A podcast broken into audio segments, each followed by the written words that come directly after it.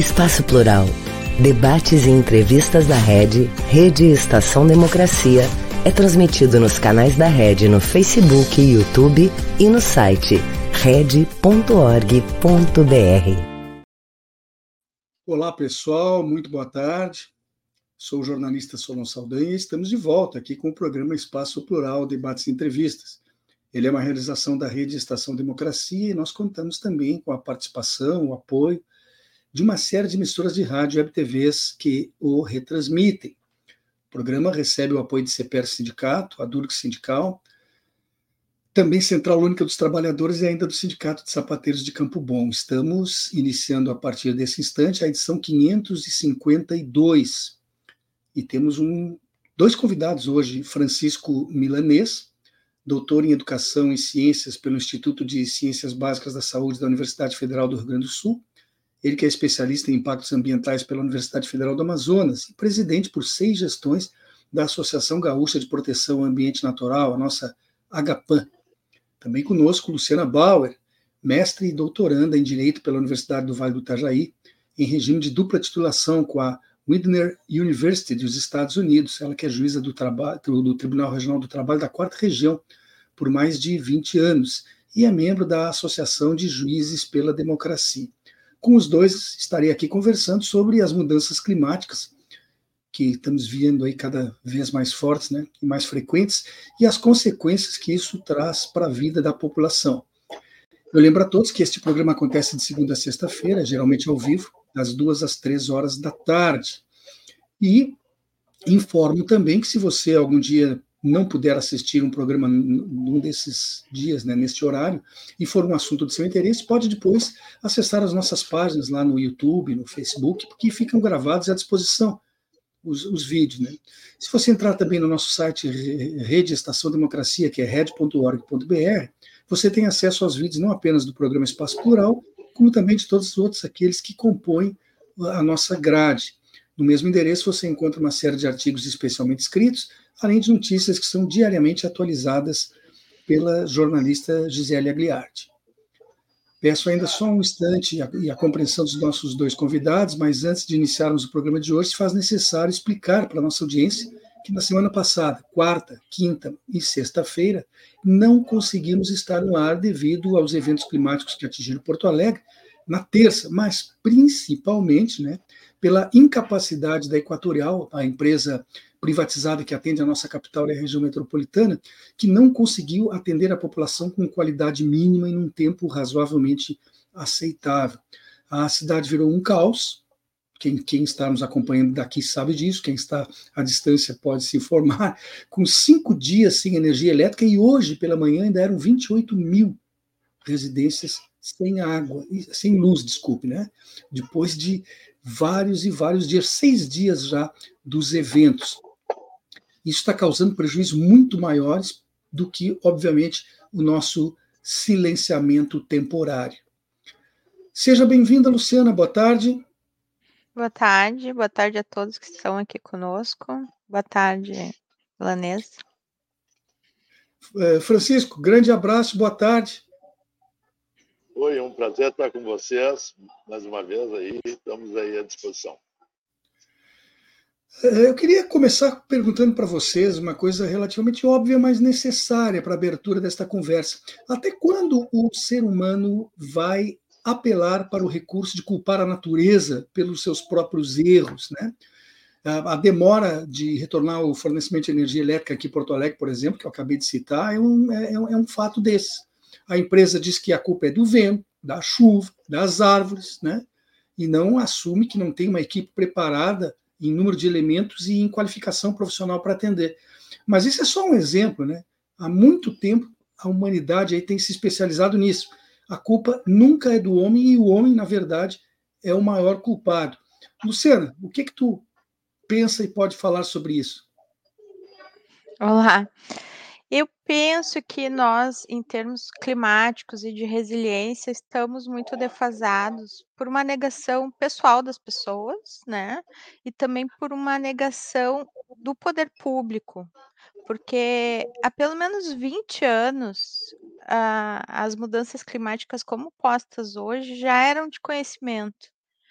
a, a ONU, através do IPCC, do painel de cientistas, mais de 3 mil cientistas do mundo, climatólogos, etc., que, que fazem os resumos científicos que pautam a, os tratados, já falavam que nós iríamos enfrentar uh, o clima adverso. Se aumentasse o, a mais de 1,5 graus Celsius. Só que se aumentássemos até 4 graus Celsius, esses eventos iriam ser devastadores e iriam ser descontrolados. Há, há mais de 20 anos se sabe isso.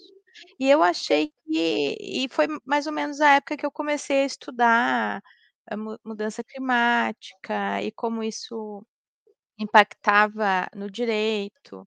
E, e, eu achei que o poder público iria fazer bases através do Ministério da, do, do Ambiente, só que não, a, a nossa primeiro, o nossa primeira pasta de mudanças climáticas veio só agora com a Marina Silva, que mudou o nome do ministério para Ministério do Meio Ambiente Transição Energética, Transição Climática, alguma coisa assim. Então, a, as cidades todas estão despreparadas, quando uh, já deveriam ter uh, mecanismos da defesa civil, do poder público, das universidades, juntar todo esse conhecimento para fazer pequenas redes de resiliência e pequenos planejamentos que formam um, um grande tecido para enfrentar isso. Por exemplo, uh, podemos ter os Amigos das Árvores de Porto Alegre, que daí cuidam das árvores, fazem o pedido mais seletivo de, de, de gerenciamento. Podemos ter o, o, uma rede que cuide das águas. Como é que está o nosso abastecimento de água? Se tivermos uma seca de um ano, como vamos gerenciar isso? Então, estamos completamente despreparados. Eu até fiz algum, algumas palestras uh, para o poder público, principalmente do Nordeste, porque o Nordeste está é um clima semiárido. E agora, a primeira vez, o INPE localizou no Nordeste um, um microclima árido, totalmente desértico, ou seja, com as mudanças climáticas, o que era o clima semiárido vai ficar a 50 graus Celsius, vai ficar totalmente. Uh, o que, que é o clima árido? É quando ele já não tem mais a, a, a, abundância de água, a água, a presença de água, é o deserto mesmo. Então, uh, eu, eu, dou, eu dou palestras para as prefeituras se prepararem, mas uh, o poder público não vai para frente. A, a, vontade política hoje, ela está totalmente paralisada, e vimos isso em Porto Alegre. O, o prefeito é pego de surpresa, isso não existe, isso não existe para a política.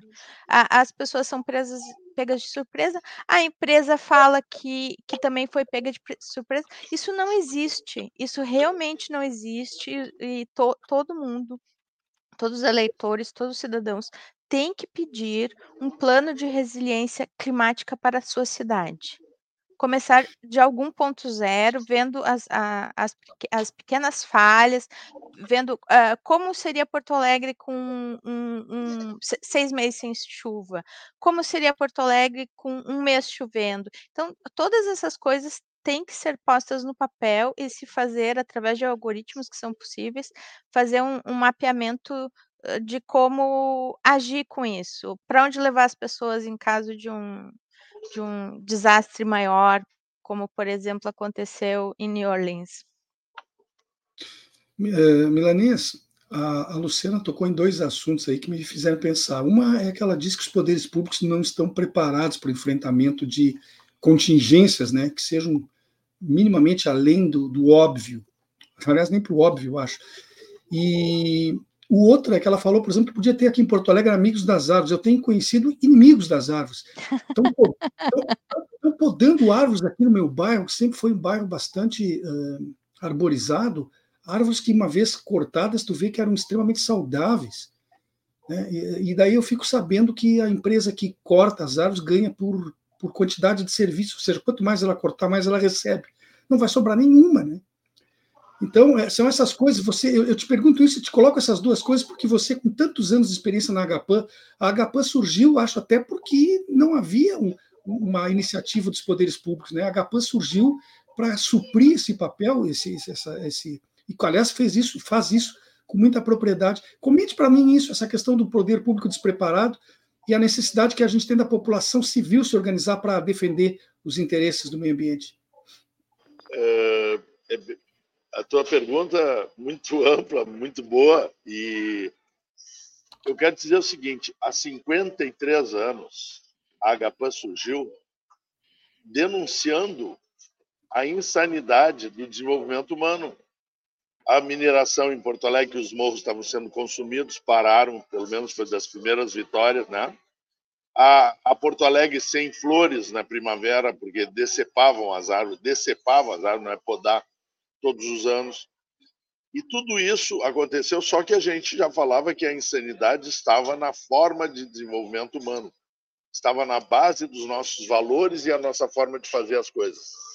Passaram-se 53 anos e nada mudou.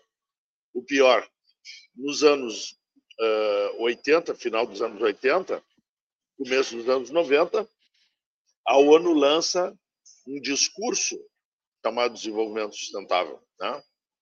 que, obviamente, tudo é válido. A gente foi contrário, porque achávamos que o termo desenvolvimento tinha uma ligação para a maioria das pessoas com o termo crescimento, né? e nós sabíamos que não era possível mais crescer a destruição do planeta. Mas, depois de algum tempo, nós lutamos por ele. E lutamos hoje pelo desenvolvimento sustentável. Só que quem venceu foi o marketing, a distorção, a mentira, a enganação. Agora ela se chama ESG. E aí tu vai dizer assim, pô, mas tu é contra é, fazer gestão, social e ambiental? Não, sou totalmente a favor. Eu só estou dizendo que não está sendo feito. Não está sendo feito, infelizmente. Aí tu vai dizer, pô, tem exceções? Tem. Mas o problema é que isso virou uma grande uh, armadilha de marketing e nada está sendo feito. Agora, então, eu pergunto o seguinte: quem é de sã consciência que, em pleno agravamento da crise climática, numa canetada teve um decreto da prefeitura que destruiu 78 decretos de tombamento de árvore.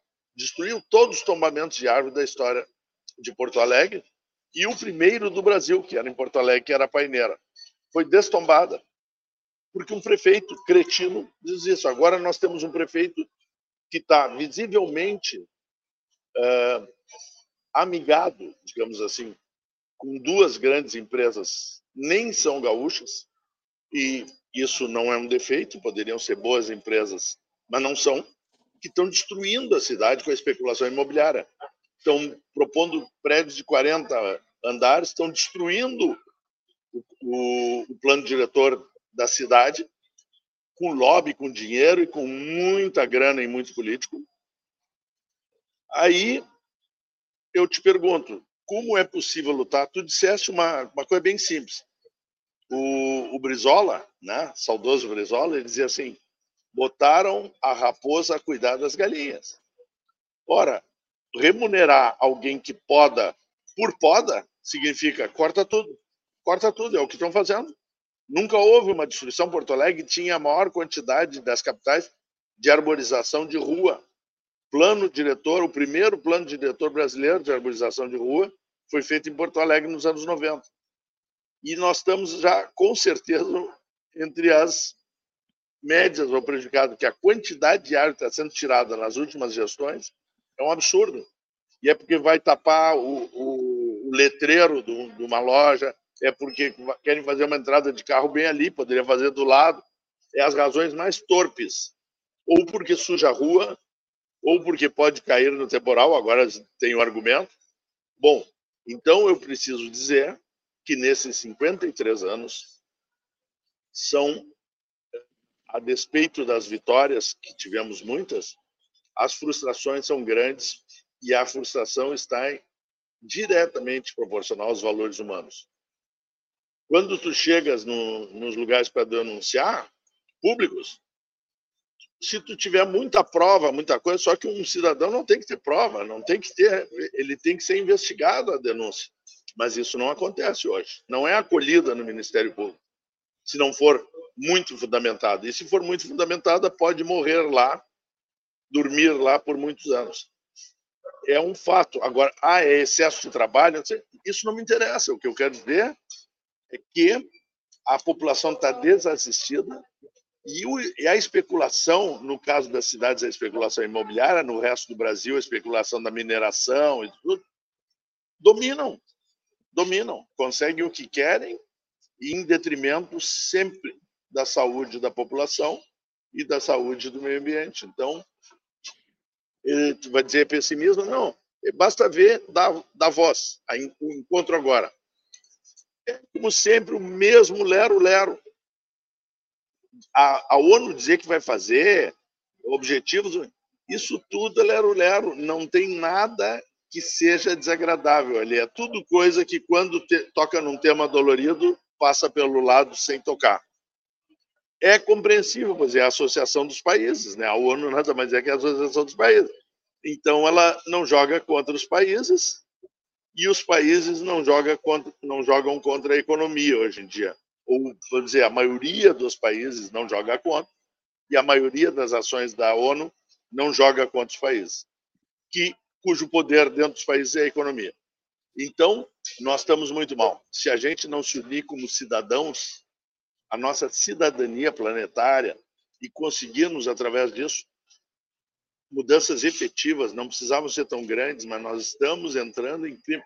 Cada vez que me comentam, diz agora, por exemplo, teve essa enchente, ah, o El Ninho. Que o Ninho? Que o Ninho, tia?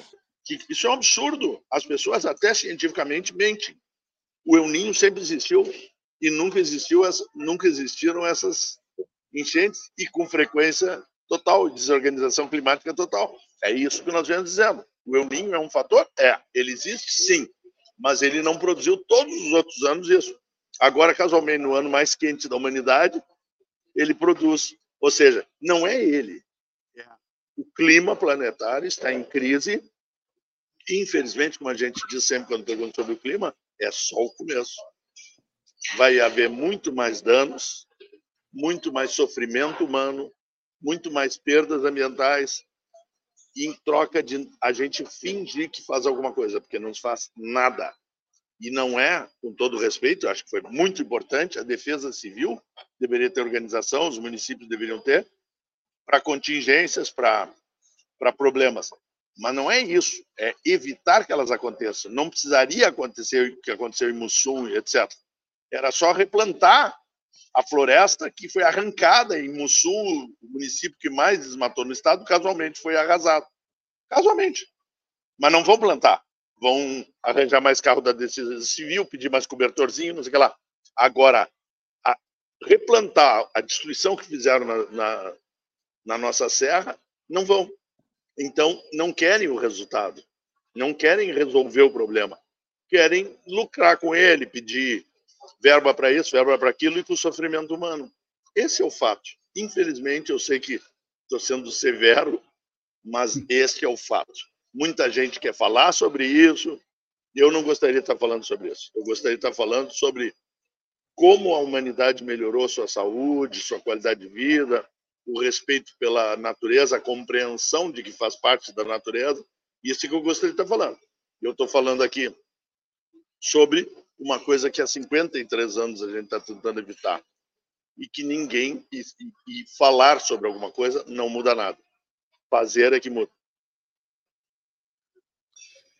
Uh, antes de passar aqui a próxima pergunta para a Luciana, você citou aí o, o Brizola Milanês, hoje seria o aniversário dele. O Brizola é do dia 22 de janeiro, né? Bah, então foi uma inspiração direta do, é, do além. Recebesse aí mediunicamente a intuição para citar o Brizola. É, é o aniversário dele hoje.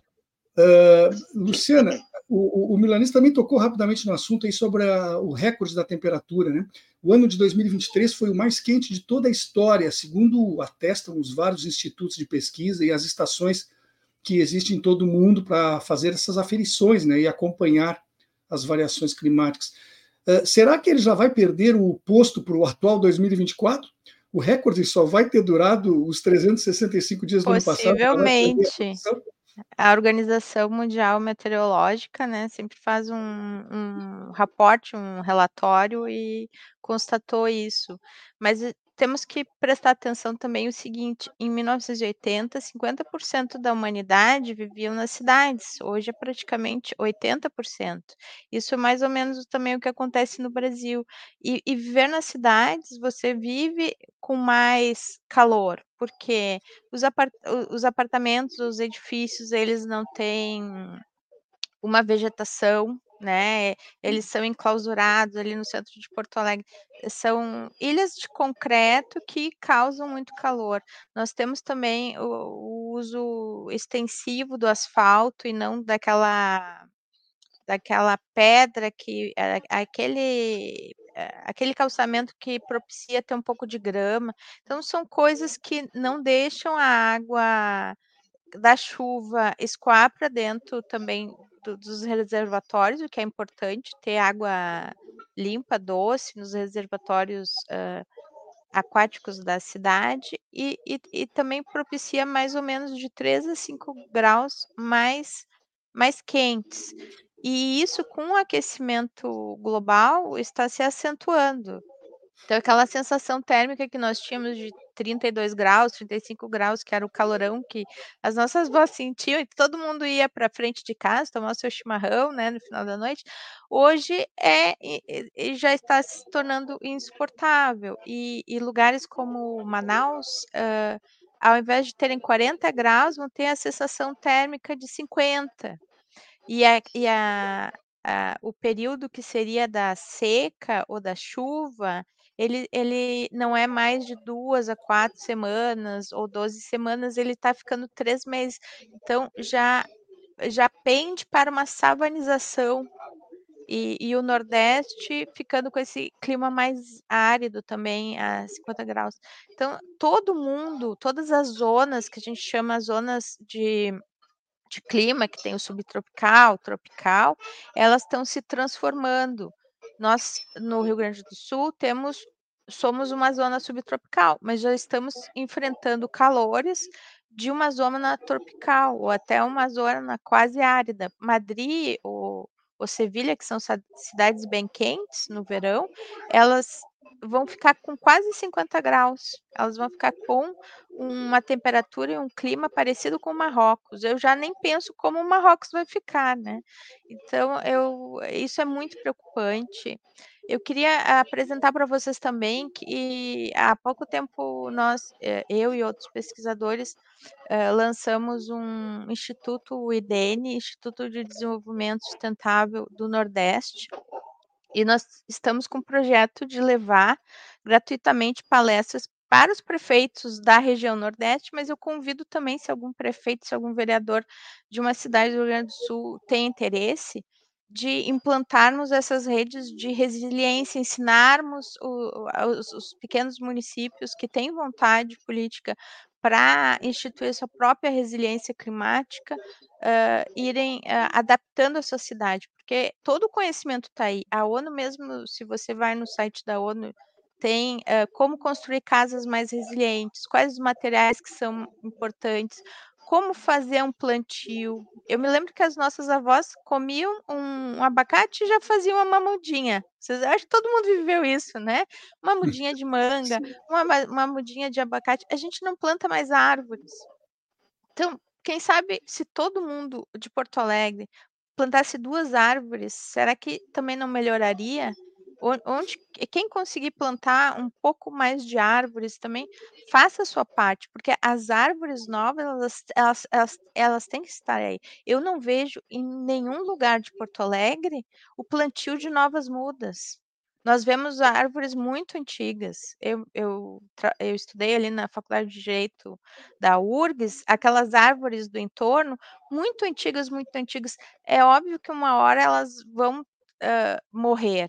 E a gente não vê o replantio, o ajardinamento, uh, os novos empreendimentos tendo uh, extensões de, de água para diminuir o fluxo e aquela sensação de calor. Aqui em Orlando, existe muito isso de se construir um condomínio e se construir uma lagoa bem funda, para caso tenha um, um furacão, um tornado, captar essa água e também muito ajardinamento, aquelas fontes que jorram água. São coisas caras, mas também uh, existem soluções baratas para a gente tornar os prédios, as cidades uh, mais confortáveis termicamente.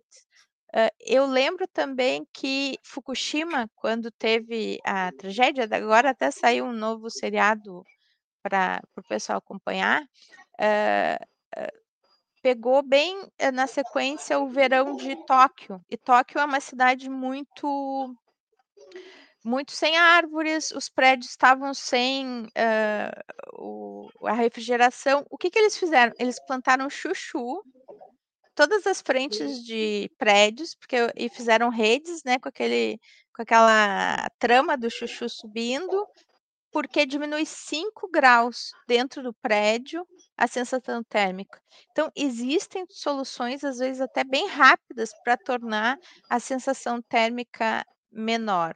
Isso tudo tem que ser pensado, esse conhecimento tem que ser eh, trabalhado em rede. Então, eu, eu conclamo o, algum prefeito, algum vereador uh, a conhecer o IDN, que é o Instituto de Desenvolvimento do Nordeste, Sentado do Nordeste, porque lá nós estamos uh, trabalhando essa resiliência, né? E muita coisa pode ser aproveitada também aqui para o sul do país.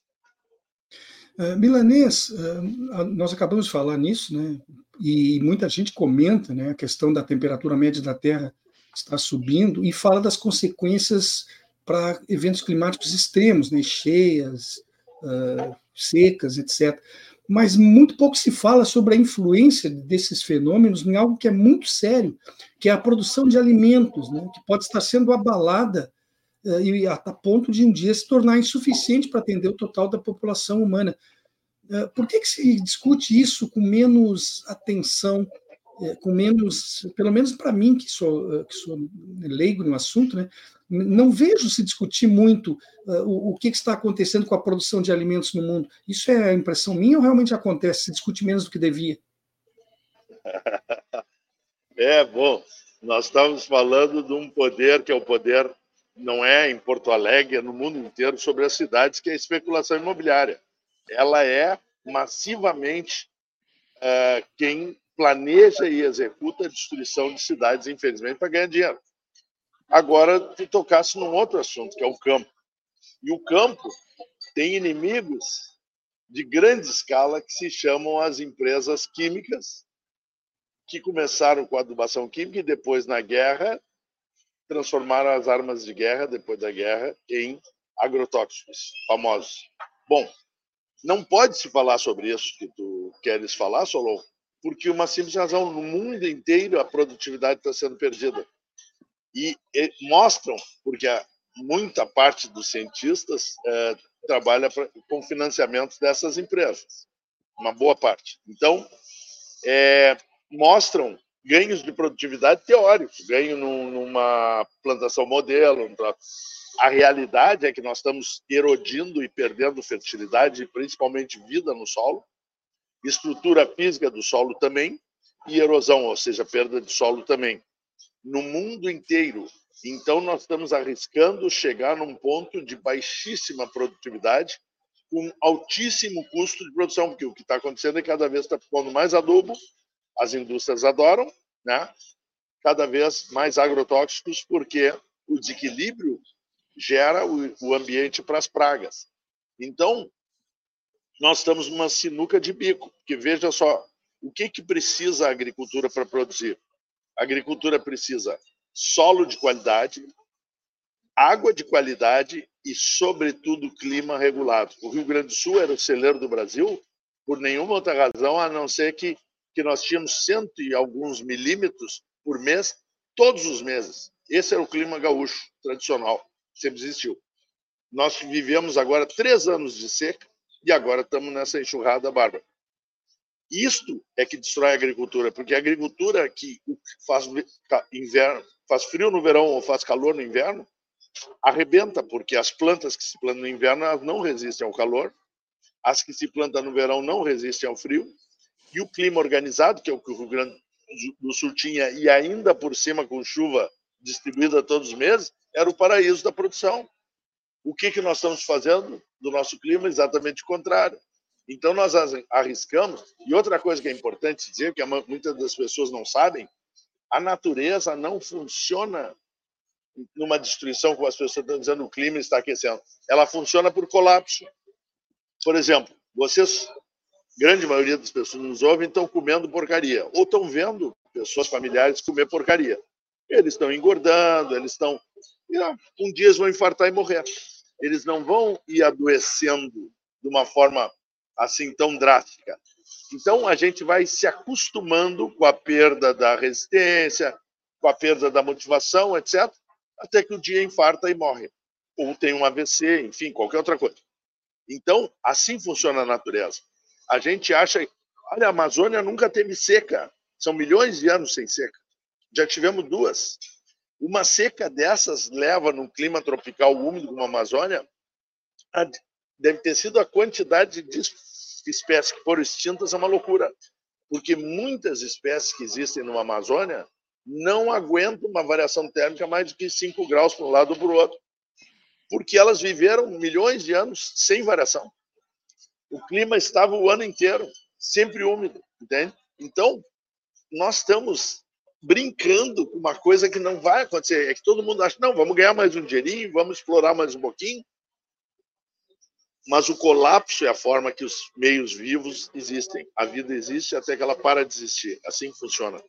Então, nós estamos vivendo. Agora, para reforçar, eu sei que hoje eu estou, é importante dizer que eu sou muito otimista, eu acho que a gente pode virar o jogo, mas não vamos virar com marketing nem com discurso. Viraremos com ações. Né? Então, quem acha que eu estou pessimista, eu não estou. Eu estou realista, eu sou muito otimista. Mas eu quero dizer o seguinte, para dar um exemplo do que foi dito agora há pouco, pela querida colega aqui de, de simplesmente ela citou que há 20 anos já sabe. Não, eu vou te dizer, em 87, no Centro de Ecologia de Porto Alegre, no Centro de Pesquisa, o Henrique Razenac fez o perfil de Porto Alegre e fez um artigo que era as Ilhas Térmicas de Porto Alegre. Nós, eu participei da coleta de dados, nós coletamos de madrugada as temperaturas em Porto Alegre, que é o momento onde está estável, porque não tem influência do sol, nós encontramos 8 graus de temperatura a mais no centro do que, no caso, na época, era em Ipanema e Higienópolis. Ou seja, do centro a Higienópolis variava 8 graus. Olha aqui, até hoje não foi feito nada. Não é um problema de soluções, é de vontade política. Nós temos que jogar no lixo toda uma geração de políticos que está atendendo aos financiadores de campanha e não está nem aí para a população. Nós temos que botar eles no lixo e jogar uma pá de cal em cima. Eu não estou dizendo matar ninguém, eu estou dizendo simplesmente tirar os votos dessas pessoas, que elas não podem continuar brincando de favorecer, privatizar para amigos, fazer toda essa canalice que é feita, não por todos, é bem importante lembrar, não por todos, isso não é geral, mas isso é as pessoas que têm maior apoio, infelizmente hoje são. Nós temos que conversar com a população e dizer para a mas não é questão de direita e esquerda, é questão de pessoas é, insensíveis, sociopatas governando. Porque as pessoas não estão se dando conta. É a saúde das pessoas. Nós estamos falando aqui do clima. Nós estamos com uma produção de autismo que aí nos Estados Unidos, que é a capital do Roundup, do glifosato, né? e que exporta para o mundo, e o glifosato está muito ligado a essa produção de autista, aí eles têm cientistas dizendo que em 2032, daqui a pouquinhos anos, metade dos americanos que nasceram, ou seja, cada dois americanos que nascer, um vai ser autista. E o que que fazem? Fazem escola para autista. Ninguém está fazendo nada para evitar que essas pessoas sofram, as famílias sofram e se criem essas, essas pessoas nasçam com esse problema que poderiam nascer saudáveis. Então, isso é uma sociedade nonsense vamos tomar medidas para o que vai acontecer se houver uma enxurrada, uma enchente, o que nós vamos fazer? E ninguém pergunta, vamos tomar medidas para não ter enchente. Sabe por que, que não, é, não toma? E aí você, muito duro. Essas medidas não existem nem na ONU nem ninguém, porque elas não dão dinheiro para ninguém.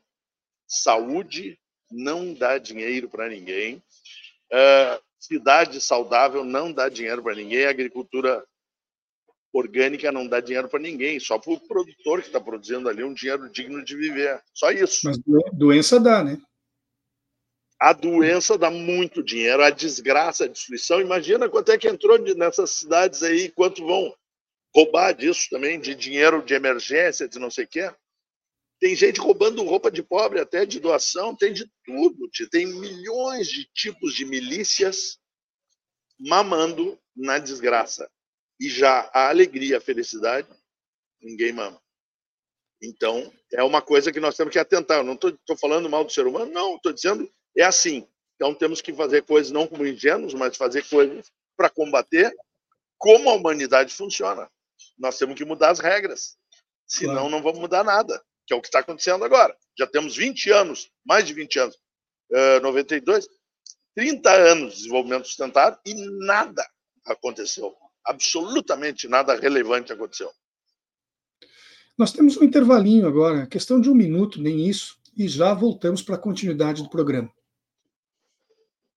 Um país sem serviço público, sem concurso público, dependendo de nomeações políticas. Já imaginou? É o que pode acontecer com a aprovação da reforma administrativa.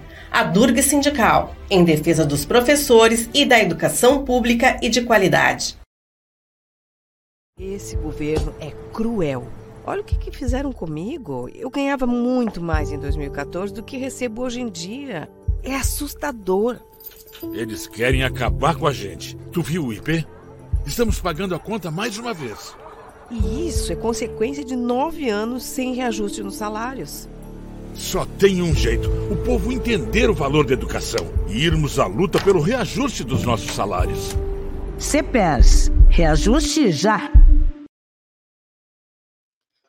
Voltamos com o programa Espaço Plural, debates e entrevistas. Ele é uma realização da Rede Estação Democracia e nós contamos também com uma série de emissoras de rádio e TVs parceiras que o retransmitem. Seguimos aqui com as presenças de Francisco Milanês, doutor em Educação e Ciências pelo Instituto de Ciências Básicas da Saúde da Universidade Federal do Rio Grande do Sul, ele que é especialista em impactos ambientais pela Universidade Federal do Amazonas e foi presidente por seis gestões, não foi pouca coisa, da Associação Gaúcha de Proteção ao Ambiente Natural, a AGAPAN. Conosco também Luciana Bauer, mestre e doutoranda em Direito pela Universidade do Vale do Itajaí, uh, em regime de dupla titulação com a Indaner uh, University dos Estados Unidos, juíza do Tribunal Regional Federal da Quarta Região por mais de 20 anos. E membro da... Eh, como? Ex-juíza, aposentada. Isso, mas esteve lá por mais de 20 anos. Eu estive lá também, mas pouquinho tempo. Fui funcionário do TRT aqui da quarta região, e ela que é membro da Associação de Juízes pela Democracia. Estamos aqui conversando sobre as mudanças climáticas uh, e suas consequências para a vida da população. Antes de retomar, eu quero convidar quem está nos acompanhando agora pelas redes sociais, sejam pelas nossas ou de parceiros, que se tornem também seguidores das páginas da Rede no YouTube e no Facebook. Por favor, uh, entrem lá, se tornem seguidores, porque isso é relevante para a continuidade do nosso trabalho. Uh, eu queria saber de vocês o seguinte aqui, deixa eu ver que eu perdi aqui a minha. Está aqui. Eu, eu, tinha perdido aqui a minha pergunta. Uh, Luciana, a queima de combustíveis fósseis é de fato o inimigo maior que nós temos uh, em termos de origem da poluição do planeta nesse momento? Sim, mas antes eu vou uh, em, adicionar um pouco mais aquela anterior pergunta da perda de nutrientes, etc. Com Fique à vontade. Uh, exatamente. O meu marido costuma dizer que depois que eu comecei a estudar direito climático, eu me tornei o cavaleiro do apocalipse. Mas é um pouco isso, porque nós estamos diante de uma sexta extinção. Uma sexta extinção, o, o que, que é? Uh, a FAO, há pelo menos quatro anos, fez um grande relatório sobre como os alimentos, uh, os vegetais, uh, estavam reagindo a essa mudança de temperatura. E, e não só as produções estavam caindo, como o, o teor nutricional dos alimentos estava em, em, em, com muita queda, e principalmente os dois grandes alimentos da humanidade, que são o trigo e o arroz. Então, isso não se fala, porque a, a, indústria, a indústria a, a, ela só quer o, o, marketing realmente esse do ESG. Quando nós fizemos agora no Congresso uma lei de carbono, porque o carbono é a matriz de carbono desde 1970 já se sabia no Congresso americano, na Europa, no Brasil possivelmente, que é, ela iria entrar em colapso um, um grande cientista da NASA na época fez uma audiência pública no Senado em 1970. Ele até é avô da Juliana, da, que é a litigante de um grande processo climático nos Estados Unidos que se chama Juliana versus USA. Ele falando que esse uso exaustivo do, da matriz energética de carbono ia causar tanto dano que iria ser irreversível. E em 1970 já era época de se fazer essa transição. E estamos hoje, 50 anos depois, né, na, com a mesma lenga-lenga, como fala o milanês. Então, uh, essa parte da FAO falar que nós teremos perda de, de componentes de proteína nas produções é muito colapsante, porque como vamos alimentar uma humanidade de alguns bilhões? Daqui a 20 anos estaremos quase a, com, com 10 bilhões de pessoas, né? E outro dado também importante: a produção de pesca. O, uh, se faz, hoje se tem algoritmos que se coloca e, e se consegue ver como aquela espécie sobreviveria ou não. Por quê? Porque nós não vamos ter uma mudança como tivemos na humanidade, na humanidade não, no mundo, no planeta Terra, gradual, de uma glaciação, ou de uma desglaciação. Isso vai acontecer em 100 anos. Então, espécies como o tambaqui e os peixes amazônicos, eles não vão sobreviver a uma mudança de mais de 2,5 graus. E estamos prevendo que nesses 100 anos teremos uma mudança de 4 graus. Então, a humanidade vai viver uh, épocas de migração, porque o norte, o nordeste do Brasil, eles vão ficar quase inabitáveis pelo excesso de calor, pela desertificação, pela perda da subsistência de várias pessoas que, que vêm das águas ou que vêm da, da agricultura. Então, nós temos um, um, uma infinidade de problemas. E como o Congresso resolve isso? Ele faz uma, uma lei de crédito de carbono, que é como hoje a ONU e os países decidiram fazer essa negociação, deixando o agronegócio de fora. Só que o agronegócio são quase 50% das nossas emissões. Então, é quase um greenwashing. Greenwashing é você uh, dizer que uma coisa é verde, é, é, a favor do clima, mas na verdade não é, você está mentindo, né? O greenwashing, fazer um greenwashing através do próprio Congresso Nacional. Nós deixamos o nosso grande poluidor de fora para dizer que a nossa carne. Eu, eu acabei de, de ver uma embalagem aqui do frigorífico tal brasileiro. A carne verde, ESG, não temos zero carbono. Mentira! Sabe por quê? Porque quando eles fazem também a, a o, o, o, a, o mapa do carbono da empresa, as emissões eh, dos empregados, alguma coisinha ali é pega, mas como o empregado foi para a empresa, como o boi, o, o que, que a, a, terra que o boi comeu foi desmatada, tudo isso não entra.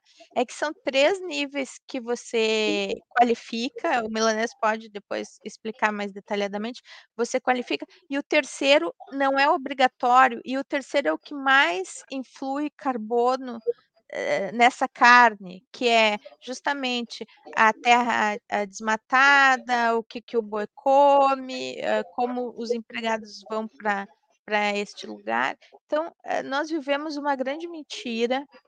Eu conclamo as pessoas que usem, por exemplo, a, a Agapan como uma forma política.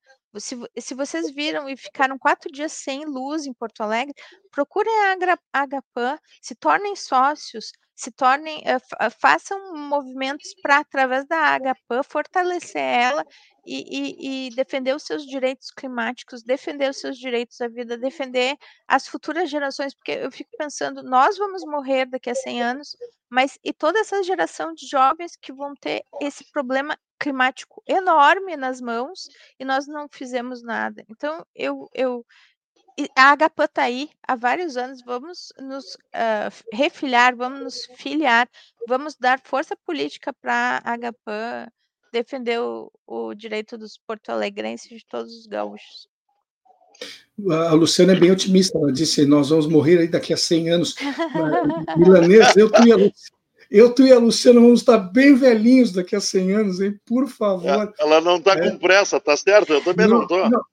Pressa eu não tenho nenhuma, tudo bem. só quero é ter condições de saúde nesse tempo que resta.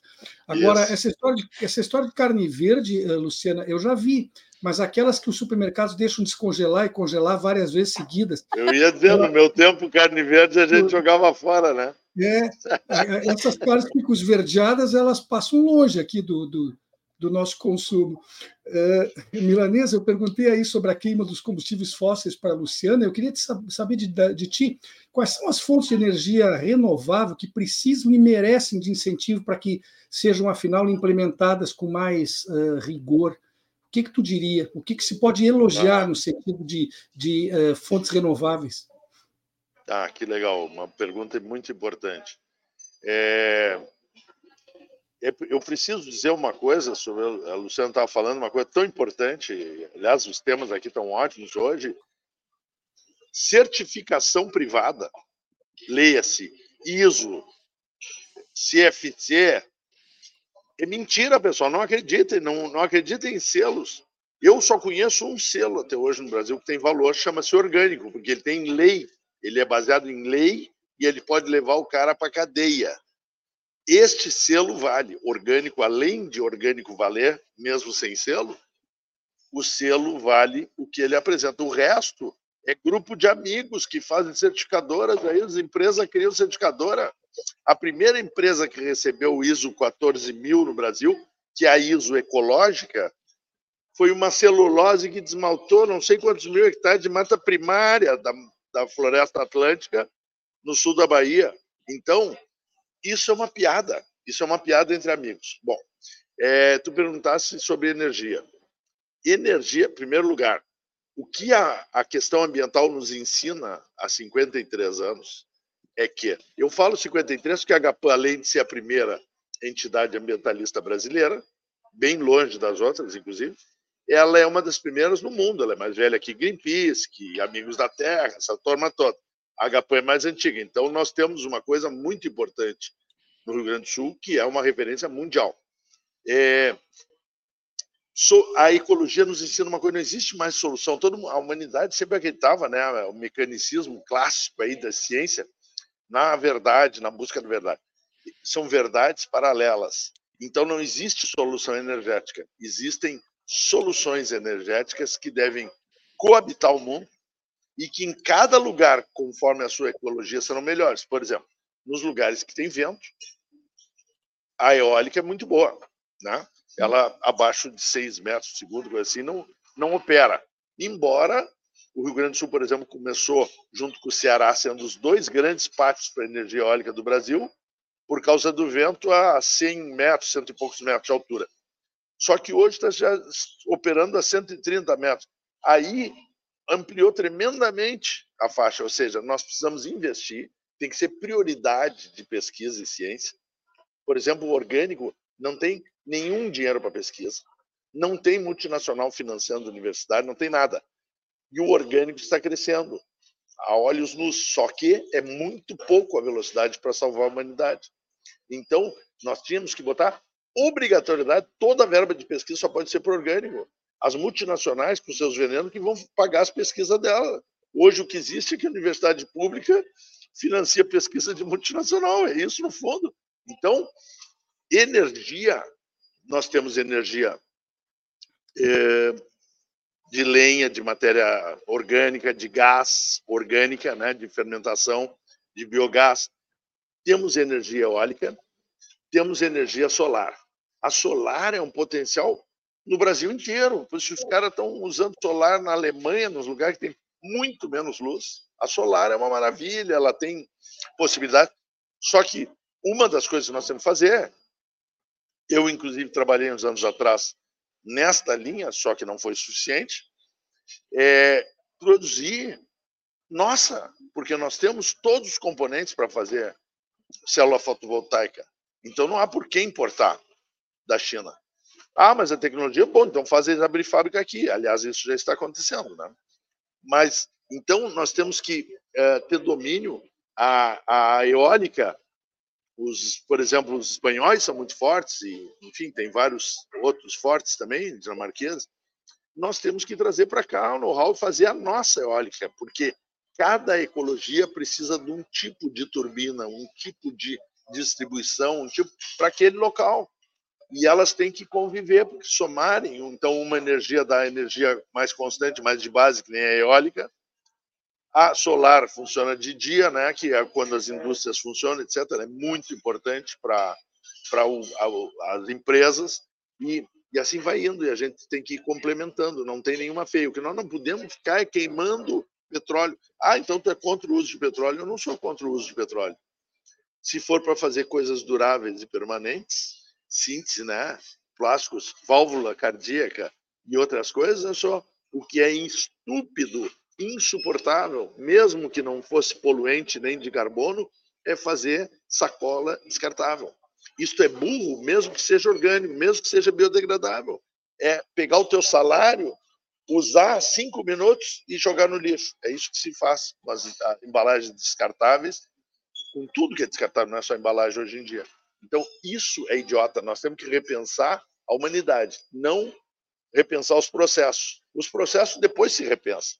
Se a gente tivesse uma linha de decisão política priorizar, priorizar, priorizar a vida, todos se ajustam sempre que uma coisa vira prioridade, ela acontece. Não precisaria nem financiamento, mas se tiver financiamento, se tiver incentivo fiscal, ainda ajuda mais ainda. Só que no Brasil, as coisas sérias e boas, e no Brasil no mundo, não estou falando mal como se o Brasil fosse o lugar pior do mundo, não. Ele é igual aos outros, dominado por gente que tem dinheiro, não tem ética e que vai comer o seu dinheiro na tumba, né? porque não levará. É isso. Agora, se alguém pensa um pouquinho, não é sociopata e pensa nos seus concidadãos, saberá que nós precisamos de transformações profundas para e que teria condições perfeitas de todas as pessoas desses 8 bilhões, que é um absurdo, eu acho que nós podemos até diminuir a população mundial, mas tem condições desses 8 bilhões comerem, viverem bem, terem educação, etc. O que não há é justiça social. E a justiça social é muito relativa, porque as pessoas relativizam até isso. É capaz de ser selinho disso, de empresa social que tem escravo, sei lá, nova escravatura, né? São formas, mas a uberização das pessoas é uma das é a grande moda no mundo, estão uberizando tudo, né? E isso é um tipo de escravatura. A pessoa não tem nenhuma garantia, se ela adoece, não tem dinheiro. Então, nós temos que pensar um pouquinho maior, como se fazia antigamente, só que com um pensamento novo, porque o de antigamente já está superado, né? A gente, enfim, a ciência já foi evoluindo e tem mil coisas maravilhosas. Nós estamos numa época que nunca teríamos tantas possibilidades de informação, inclusive a Luciana está dando várias, quer dizer, muito coerentes, né?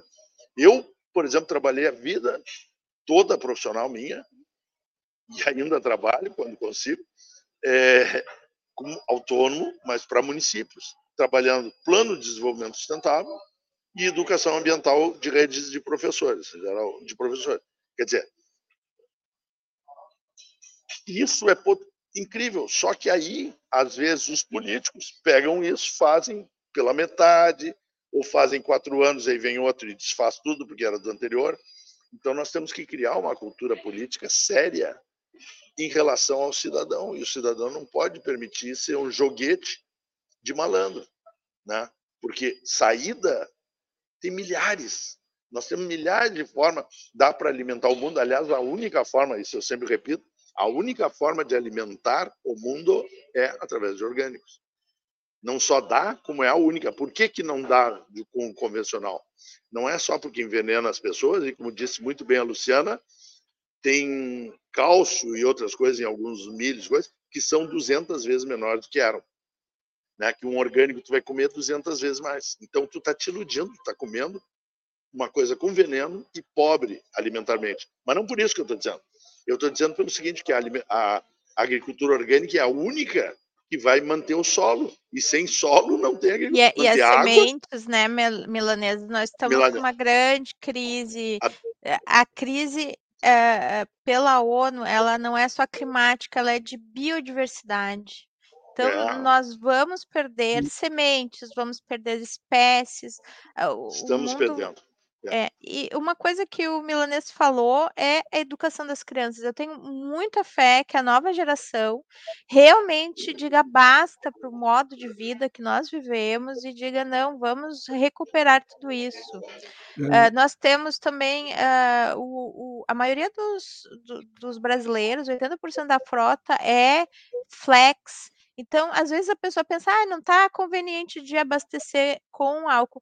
Mas espera aí, o álcool vai dar menos doença respiratória, porque eu não vou ter uma cidade tão poluída, eu não vou ter um, um evento climático tão intenso, porque também essas ilhas de calor propiciam também um evento climático mais uh, extremo. Então, eu acredito muito que as crianças, a educação, essa nova geração diga basta para esse consumo. Já é uma nova geração que eles já não querem comprar o, o último é. iPhone, eles já estão fazendo a economia circular entre eles. Claro. Eu tenho muita, Luciana, muita se, fé neles. Se tu me permite, eu tenho até a impressão que tu espiou as minhas perguntas aqui. O, no, o nosso tempo está pertinho do fim, e a última pergunta que eu tinha preparado para ti era exatamente isso que tu começou a falar voluntariamente aí as novas gerações elas têm um nível de informação e conhecimento que, em média, é muito maior do que as anteriores, a minha, por exemplo, e outras entre a minha e a atual, porque existem algumas intermediárias aí. Isso, na prática, pode significar um avanço? Tu está dizendo que aparentemente sim, né? Pelo menos pressão para que as coisas não continuem sendo conduzidas do modo que estão, ou há o risco de que essas novas gerações também terminem sendo cooptadas pelo estilo de vida que o capitalismo nos impôs e que está destruindo o planeta. Temos aí dois a três minutos, se tu puder eu, defender. Eu justamente estava estudando, uh, eu gosto muito de estudar marketing, porque o marketing ele capta coisas da humanidade que às vezes são muito úteis para quem é contra a tendência, como eu e o milanês, né? Ah, então eles estão fazendo isso, vamos fazer o contrário. E eu, eu vi que o marketing dessa geração Z, geração Y, milênio, eles, é, eles têm muita, muito desprendimento, eles já não querem ter o carro próprio, eles estão contentes com o, o, sistema de, de carro que você chama por aplicativo, eles uh, já uh, dividem residências, eles uh, utilizam muito mais a economia circular, eles não têm problema nenhum de usar, comprar algo usado. Então, eu, eu acredito que uma, um, esse excesso de consumismo vai dar uma baixada no mundo, porque o, o mundo não aguenta mais as pessoas comprarem uma coleção de roupas a cada uh, 10 semanas, como se, se faz, né? Eu acho que até as grandes marcas já pararam de fazer isso, porque a, a, a poluição não aguenta, os sistemas hum. hídricos já não aguentam fazerem tantas roupas, usarem, usar tanta água para fazer uma coisa que é quase inútil, você ter a sua trigésima calça jeans. Então, tudo isso já está muito mais uh, já está muito mais influenciado nessa, nessa geração, com essa consciência, com uh, e nós vemos os grandes litigantes climáticos hoje são crianças. Tem duas grandes ações aqui nos Estados Unidos, que é a HELP versus o estado de Montana, dizendo nós somos uma geração que vai arcar com toda a consequência da insanidade de vocês. E os juízes lá falaram: sim, nós, nós vamos uh, ter que mudar essa matriz energética dos Estados Unidos e desse estado de Montana, porque vocês têm razão. Uh, Havaí também, as, as, as, novas gerações contra o Havaí, Juliana e algumas crianças contra os Estados Unidos, que agora teve uma decisão no final de dezembro, até foi a doutora Mary Wood da Universidade de Oregon, que me mandou a, a, a, decisão e disse: olha, temos uma luz no fim do túnel, né? O, o país que mais uh, polui, que é os Estados Unidos, uh, as crianças estão conseguindo várias vitórias nos tribunais. Então, tenho, tenho esperança, sim. Bom, o nosso programa está chegando ao final. Eu quero agradecer muito a vocês dois que estiveram aqui mais uma vez atendendo um convite da gente e certamente agradando muito ao, ao, público que está nos acompanhando. Francisco Milanês, doutor em Educação e em Ciências pelo Instituto de Ciências Básicas da Saúde da Universidade Federal do Rio Grande do Sul, ele que é especialista em impactos ambientais pela Universidade Federal do Amazonas e presidente foi presidente por seis gestões da Associação Gaúcha de Proteção ao Ambiente Natural, AGAPAN. Também Luciana Bauer, mestre e doutoranda em Direito pela Universidade do Vale, do, vale do Itajaí, e, e, ela foi juíza no TRT aqui da quarta região, que é a sede é em Porto Alegre, por mais de 20 anos. Está aposentada agora e é membro da Associação de Juízes pela Democracia. Estivemos conversando com os dois sobre as mudanças climáticas e as consequências para a vida das pessoas, para a vida da população. Luciana, muito obrigado pela tua presença. Obrigada a vocês. Milanês, muito obrigado por contar contigo mais uma vez. É um prazer, é um prazer. Prazer, Luciana, também. Prazer, Milanês. Força Agapan, né? Isso aí. Força Agapan. Milanês, que é parceiro aí na Feira Ecológica, sábados de manhã a gente tem um encontro frequente por lá. Ai, eu tô com saudade, não fala. É, eu, eu, a frequento e, e tenho o prazer de encontrá-lo vez por outra. Uh, relembro que este programa recebe o apoio de Adurg Sindical, CEPER Sindicato, Central Única dos Trabalhadores, a CUT-RS e também do Sindicato de Sapateiros de Campo Bom. E antes de encerrar, eu quero repetir aquele pedido que eu já fiz no intervalo.